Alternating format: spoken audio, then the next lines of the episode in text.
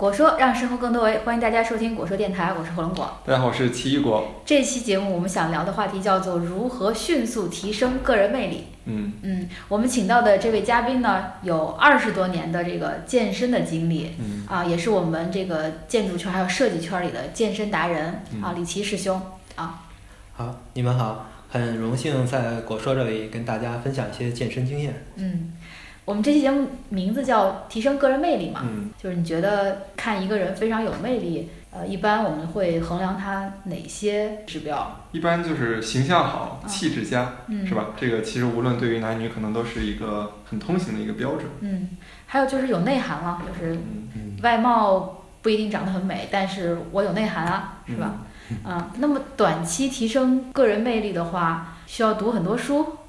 哎，我觉得你们说的都很对啊，呃，但是这里面有个门槛的问题和成本的问题。那么首先，如果外貌长得好或者身高高，这个可能都是遗传或者父母给的，这个通过个人修炼，除非去整容，很难做到。呃，提升内涵呢是非常重要的一件事，但是也需要你有知识的储备，需要花很长时间的教育。那么现在，我倒觉得最靠谱的一个短期能够立刻开始做起来，那就是通过健身来提升你的身材。嗯那么在现在这个社会，我发现大家对身材的重视和关注度是越来越高了嗯啊。比如说有一个明星叫袁姗姗，嗯那么原来不知道为什么有很多人不喜欢她，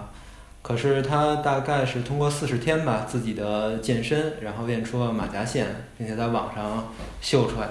这样突然就大批的这个黑她的人变成了她的粉丝，这就是一个算是演员圈儿里通过个人努力提升个人魅力的一个典型案例吧。嗯其实我个人觉得，健身获得一个好的身材，可能更容易让人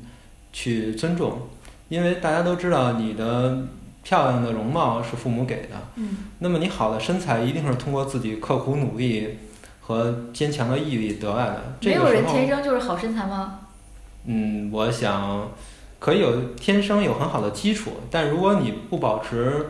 健康的生活习惯和一定的运动的习惯的话，你要想保持住这个好的基础条件和一个好的身材，并不现实。尤其是现在审美观的基础上，大家对好的身材要求可不简简单单是匀称或者瘦这么简单，大家都希望有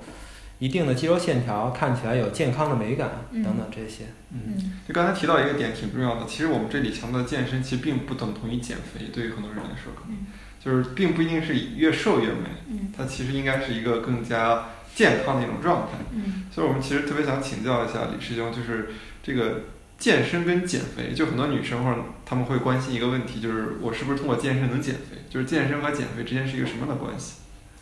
嗯，这个是很多女生，我觉得会有一点有几个误区吧。正好我在这里边儿一并的可以来讲一下啊。那么刚才呃师弟讲的这个健身和减肥这个观念，很多女生她的目标就非常简单，就是我就要减肥，我就要把体重啊控制在九十多斤，好女不过百嘛。原来有这么个从来都不是好。搞笑的说法，哈哈，嗯，但是在我目标中的好女人，那肯定是大部分身材是过百的，啊，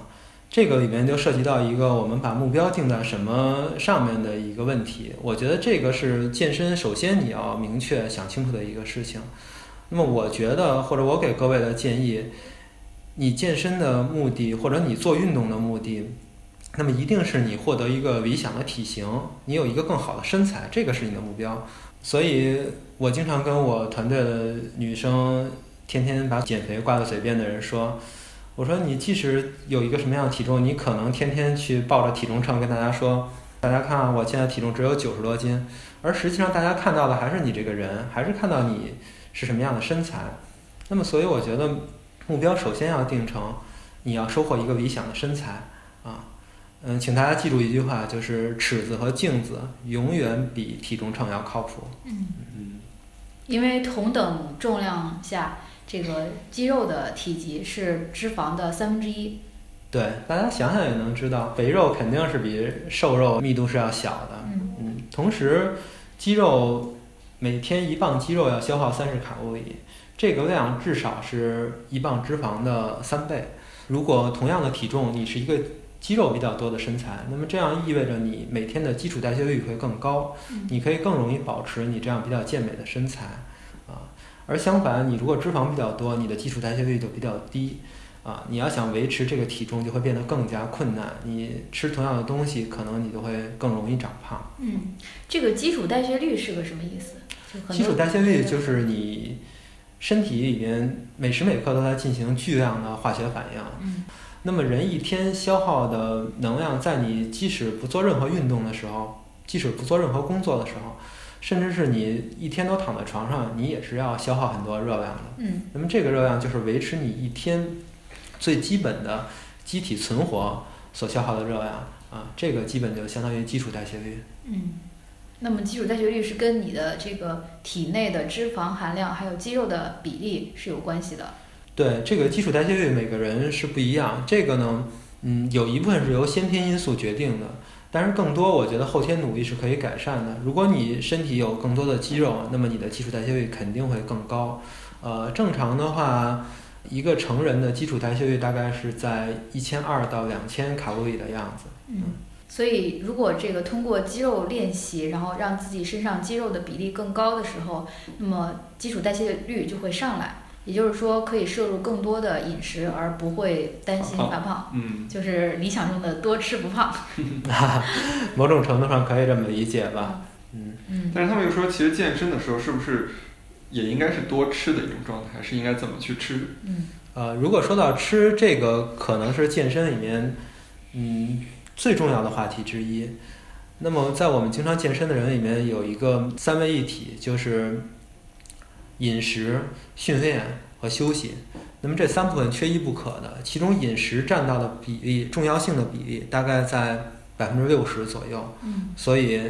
你的最终的效果可能有很大一部分取决于饮食。而饮食这个问题，呃，如果咱们简单来讲，大概是三点。第一点是你吃多少，那么第二点是你什么时候吃，第三点是你吃什么东西啊。那么我们从第一点开始说起，就是吃多少。刚才我也讲过，人的基础代谢率是多少。那么你如果看你的目标是什么，如果你想增加更多的肌肉，你就要保证你热量的一个正平衡，有更多的热量让你身体去合成新的肌肉组织，就要在你基础代谢的基础上，然后增加一部分额外的能量。比如说你一天的基础代谢两千卡路里，你把它增加到两千五百卡路里，然后这样子会有多余的能量让你来合成肌肉组织。如果你的目标是减少脂肪，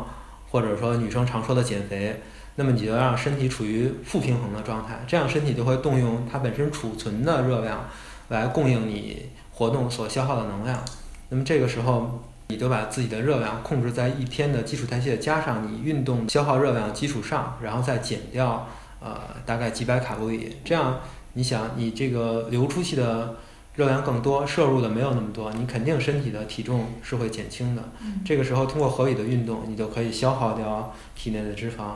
啊、第二个问题是什么时候吃？这个里边儿也涉及到一个科学的问题，就是脂肪的储存机制。大概我们平时人体直接供应的能源都是呃血糖，这个大家可能都知道。那么我们吃的食物最终都会分解成葡萄糖，在血液里提供能量。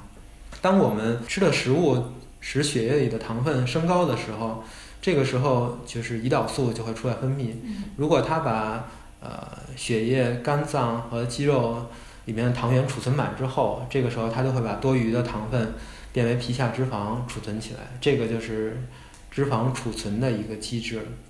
所以就是要注意，不要让自己的血糖过分的升高或者过分快速的升高。这个时候就是涉及到我们吃的时候要吃这种升糖比较慢的食物。叫低 GI 的食物。对，简单来说就是复合性的碳水化合物，而不要吃糖类的碳水化合物，比如说各种果汁啊、啊、甜的水果呀、还有精致的糕点等等这些东西。那么这个叫血糖过山车，可能你也听说过这个理论。那么怎么才能这样呢？就是通过我们什么时间吃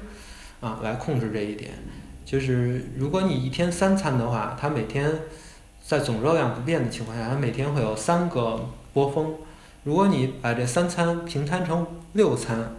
啊、来吃，它一天就会变成六个小的波峰。所以这个就是我们说的少食多餐的概念吧。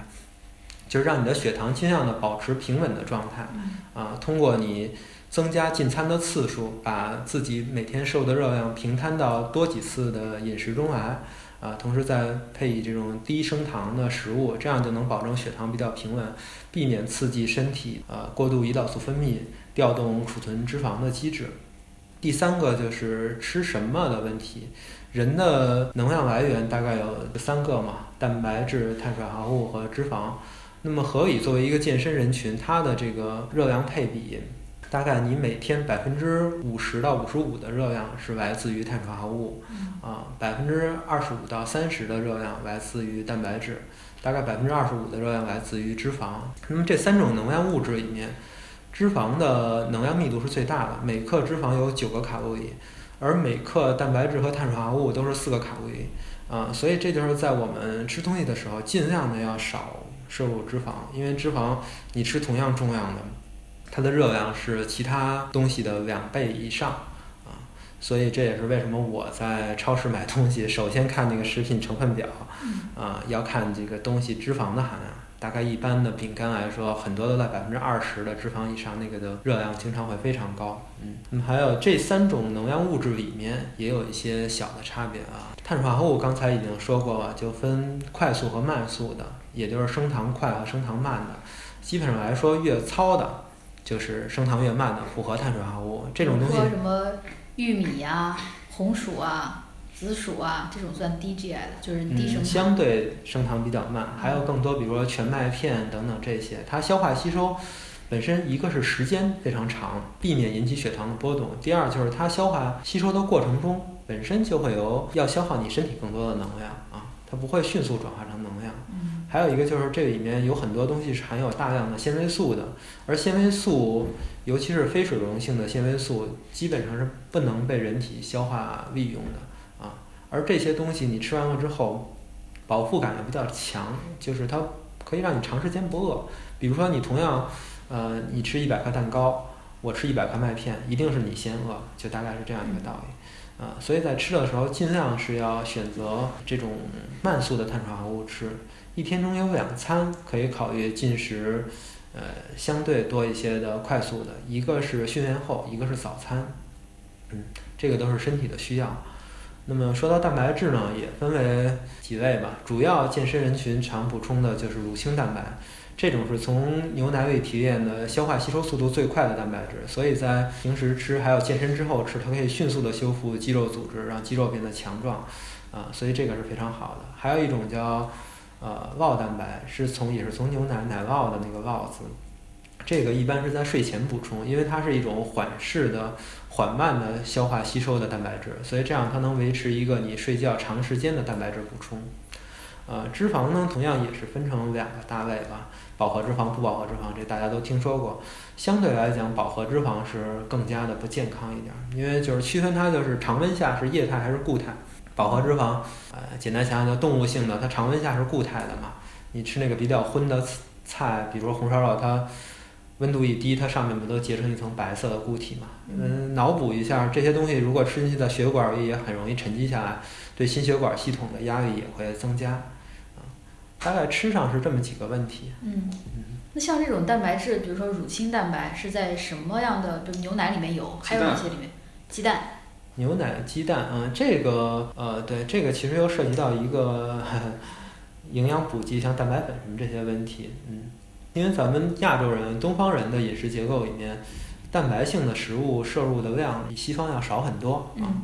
那么这个时候就是有很多时候就靠蛋白粉来补充，比较纯的乳清蛋白或者高效率的补充肯定是乳清蛋白粉，这个也是健身人群里用的最普遍、最多的一种健身补剂。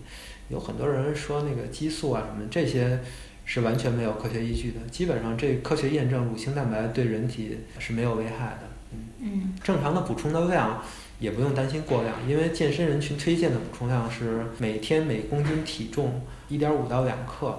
而正常的人，尤其是作为中国人，基本上是很难很难达到这个量的啊。嗯所以说过量也不太可能。然后平时呢，就是要吃一些多吃一些蛋白性的食物，比如说瘦的肉，这个肉里面肯定是就是鱼肉相对比较健康，鸡肉这种白色的，它的脂肪含量比较低。像瘦的猪肉啊、牛肉啊什么这些也会有一定脂肪，尤其是猪肉，相对瘦的猪肉里面也要有百分之几的脂肪含量。嗯，但是动物性脂肪或者动物性蛋白质也有它的好处，有一些微量元素什么，就是注意膳食的均衡就可以。大家可以看看那个膳食的推荐啊，这些文章也很多。嗯，这是关于吃啊。刚才说的另外一点是关于这个怎么样启动这个训练，就是一开始作为一个健身小白，什么都不懂的情况下。该怎么开始设计自己的这个健身计划？嗯，这一点呢，我觉得就是首先要确定一个合理的目标，就是刚才咱们也说，你什么时候启动都都可以，都不晚。当你下定决心，不要给自己设定一个什么时间点，什么十一之后啊，国庆之后或者什么明年。现在就是十一之后啊，是个启动健身的好机会。就是现在就开始啊，对呀，每逢佳节胖三斤，对，正好。你照照镜子，然后就不健身，然后午夜六点吐伤悲，开开开始健身。健身啊，刚开始的时候啊，要注意几个问题。最主要的吧，就是循序渐进，就是开始要根据你身体的感觉来设定你运动的强度。因为我周围见过很多人，就是开始热情特别高，恨不得每天都去在里边搞两三个小时，弄得满头大汗，然后一两周之后浑身疲惫，就很难坚持了。所以这样子。一曝十寒的效果是最差的，嗯，所以大家就是注意一个循序循序渐进的过程。呃，我推荐呢，这个人跟人的基础条件不一样，所以运动的方案肯定是因人而异的。如果运动基础比较差的话，我建议从一些简单一点的有氧运动、低强度的开始，先有一定的体能，然后在做力量训练的时候，最好找一些懂的朋友或者健身教练进行指导。那么把初始的你的动作规范性要抓好，这样避免运动损伤，也能保证好的运动效果。那么在你启动这个运动之后呢，你就可以这么坚持下去。那么推荐的量呢，大概一周三到四次的力量训练。啊，如果你是以减脂为主呢，可以就是力量训练结合有氧训练来做。说到训练这里面又是很多话题，其实现在网上也很多文章啊，就是大家在来推荐。我其实就想强调一点吧，可能主要对女生说，就是一定要做力量训练。嗯。因为很多女生觉得，哎呀，有氧啊，跑步啊，游泳啊，就可以了。好多女生觉得我做这个力量训练就会长成很大的肌肉块，就会长成金刚芭比。其实这个根本就不可能的啊！健身房里那么多玩命的男生还没长成那样子。因为女性的这个促进肌肉生长的雄性激素分泌量只有。正常男人的十分之一到三十分之一，所以这个很难长成大块儿。而你做力量训练呢，相应能够让你的身材线条更好。啊，我觉得一个紧凑、结实、健康、有活力的身材线条是最棒的。嗯，而且你身体收获一些肌肉，对你的减脂是有很大帮助的，而对长期控制合理的体重帮助更大。嗯。不仅让你体能好，而且也让你更加有精力，刚你有更高的基础代谢率，等等这些。嗯，比如我们之前那个因为腰椎间盘突出嘛，就是尝试过一段时间的那个游泳，就是可以经常的练习这个颈椎还有这个脊椎恢复。后来练了大概有一年的时间吧，就基本上会每星期去个一两次去游泳，但是发现这个阶段就基本上就没有瘦，就体重是没有降低的。腰部肌肉还是恢复了一些，后来就开始健身，做肌肉的力量训练。这个之后就感觉变化还是挺大的。嗯嗯，这个游泳肯定是一种非常好的有氧运动。好像是对心肺的能力会更有帮助一些。我觉得有氧运动吧，就主要是很多类嘛，跑步，嗯，骑固定自行车，啊，划船机、椭圆机、跳绳，嗯，游泳。其中游泳有一个最大最大的好处，就是你对关节没有对，尤其是对一些体重比较大的人，他的膝关节啊等等这些负荷比较大，也或者像腰椎有问题的人，这个游泳是非常好，而且游泳又锻炼协调性，身体协调用力，非常好。力量训练，嗯，就是遵循身体这些部位，这个具体的计划，咱们就动作不在这儿说，也没法做示范，啊，但是这个也有很大帮助。如果做这个有氧和力量一起做的话，放在同一次训练课做的话，那么先做力量后做有氧，这个是现在基本比较公认的一个顺序。因为你，呃，先做有氧会对力量训练的体能有很大影响，反之对有氧的影响不太大。第二一个好处就是你在做力量训练的时候，已经把身体的糖原消耗掉很多了，这样你在做有氧的时候可以尽快的启动这个脂肪燃烧分解功能的这样一个过程，效率更高啊。嗯，但是我一般那个做力量练习之前还会做跑五分钟的步啊，就是热身，热身是一定要做的。热身是一定要做的，嗯就是作为尤其是作为刚开始锻炼的人，我觉得这个习惯一定要养成，就是开始要做至少五分钟的热身吧，让身体肌肉关节都活动开，韧带稍微拉开，然后这个血液循环加快起来，这样让身体为接下来的有一定强度的运动做好充分的准备。嗯，同时，运动之后也要做拉伸。这是刚才说的第二部分啊。然还有一部分是休息息，嗯，我们就挺好奇的，为什么是有休息还这么重要？因为人体其实就是你的合成这些东西啊，增长肌肉啊，主要是在你休息的时候完成的。如果你不能保证一个比较好的休息的状态的时候，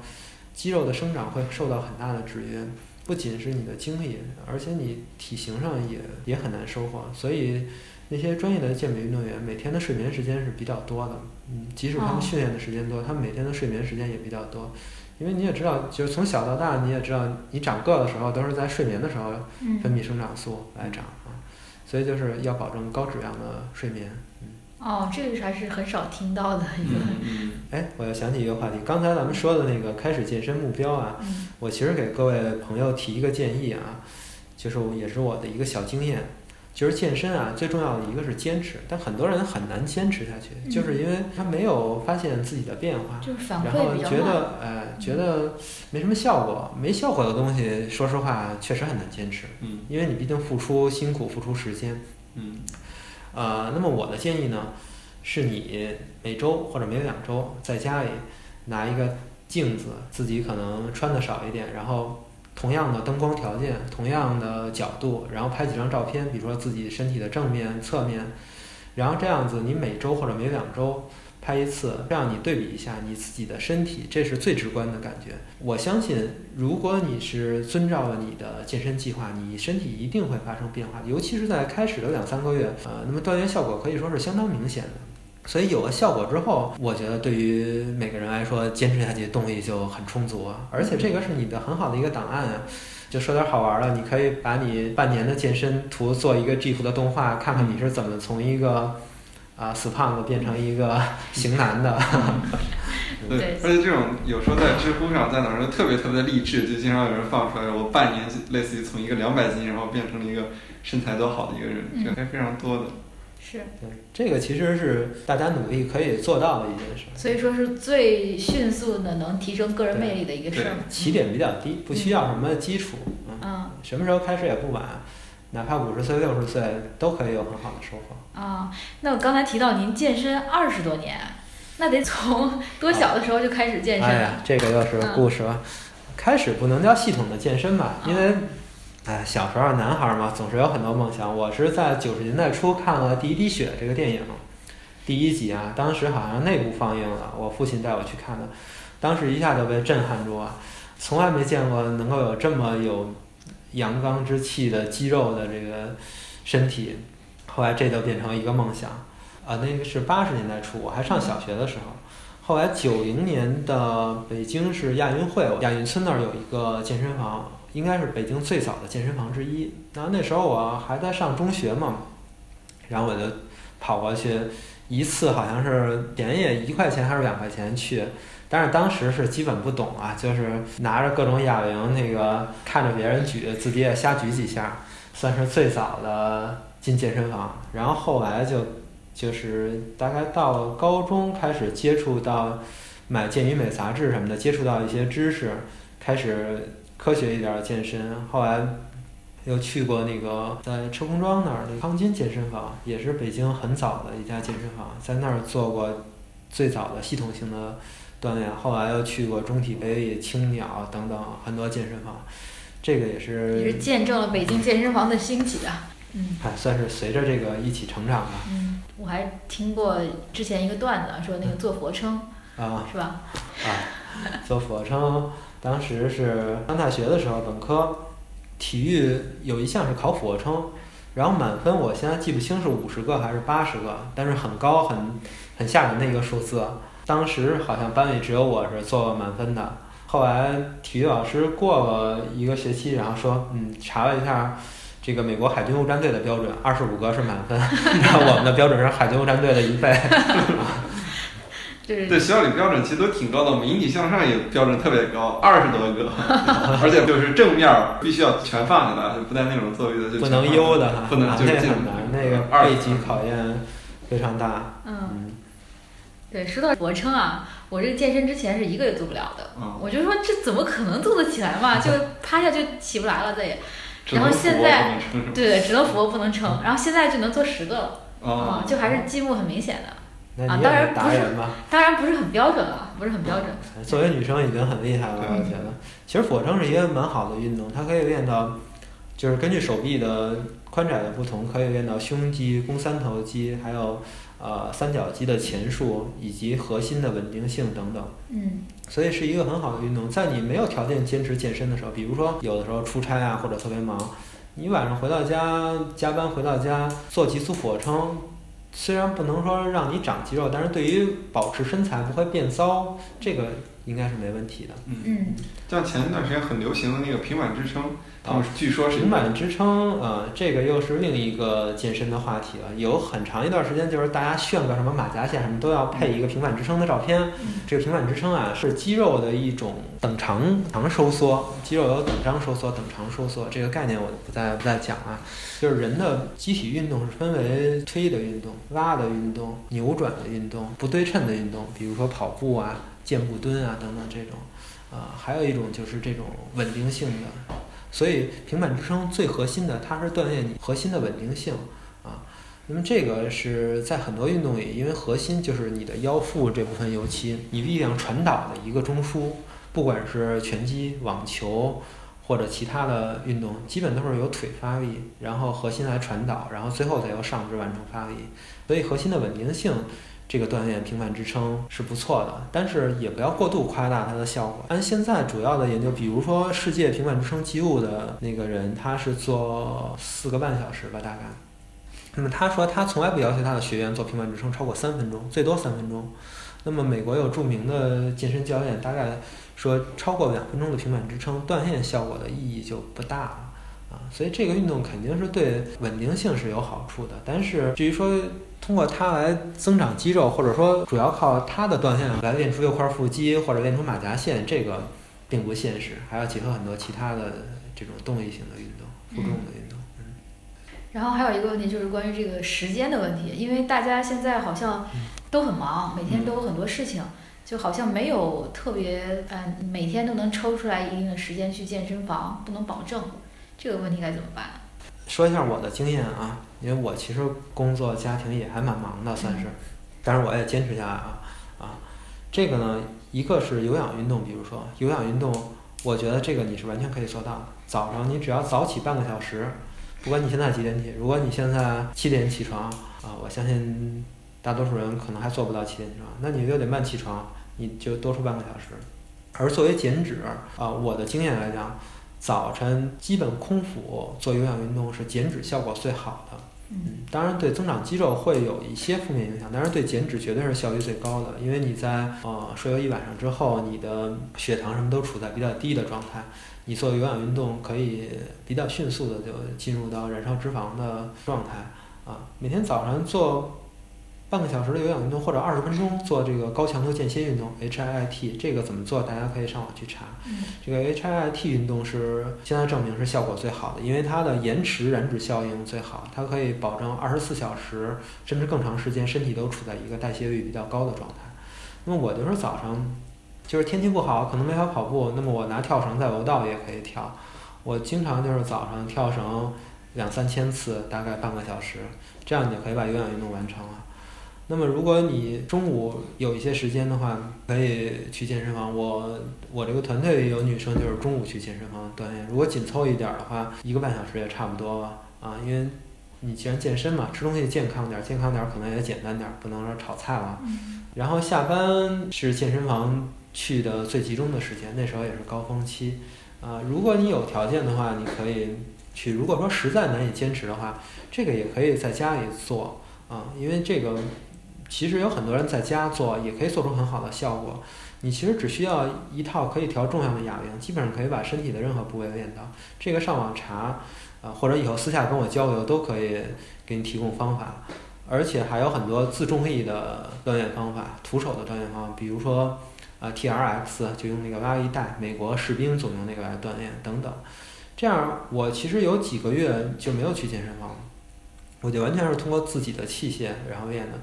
肌肉同样可以练的还不错。我有同学并没有去健身房，他就是在家里练，家里就是一副哑铃，一副杠铃啊，一个瑜伽垫儿。呃，瑜伽垫儿这个简单啊，啊，你要不嫌脏，直接家里地板躺着也可以啊，就就可以就可以做到这些东西了。所以这个，我觉得这个是对器材、场地、天气要求最低的一项运动，嗯，而效果收获又很大。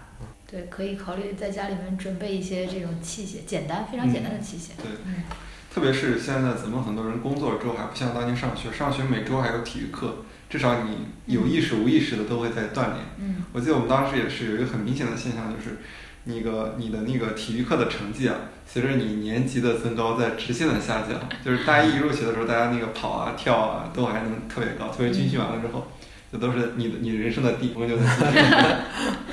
对啊，应该现在应该向这个李琦师兄学习对，特别保持在人生的巅峰状态对。对对，一定要维持在一个比较高水平的一个那个身体的状态。嗯对，这个健身上啊，是我个人我觉得最超值的一笔投资。这个不是说钱，可能是我投入时间、精力和热情去做这件事儿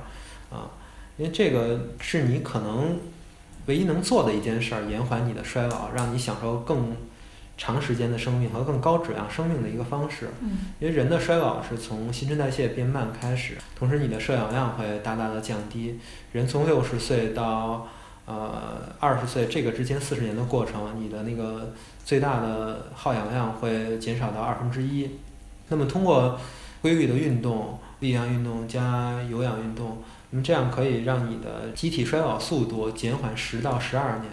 那么你可以享受更多的十到十二年的生命，相当于，而且这个生命是高质量的。嗯我现在在锻炼储备我的肌肉，我就是想，嗯，等我退休的时候，我可以以一个更好的状态，可以走得更远，可以玩的质量更高，可以做更多的活动。也许年轻人能做的，我也可以做啊。对，是很多人就盼着退休，可是退休以后就哪儿也去不了了。对，对，嗯嗯，这期节目我们就是充分了解了这个健身的方方面面，从它的吃到怎么练习，再到怎么休息，还有一些关于健身还有这个减肥的一些误区嗯啊，也是非常感谢李琦师兄啊，帮我们系统的介绍这么详细而且特别考据的这些知识。嗯，我们随后可能会也会推出几篇文字版的文章，还有一些链接，就会把今天无法通过音频传达的一些方法，还有一些资料，也可以分享给大家。嗯，好啊，欢迎跟大家分享这些心得，我也算有一些经验啊。嗯未尽的话题以后可以再说。对，我们可以做一系列的这个健身 讲座哈。啊，好，大家再见。再见。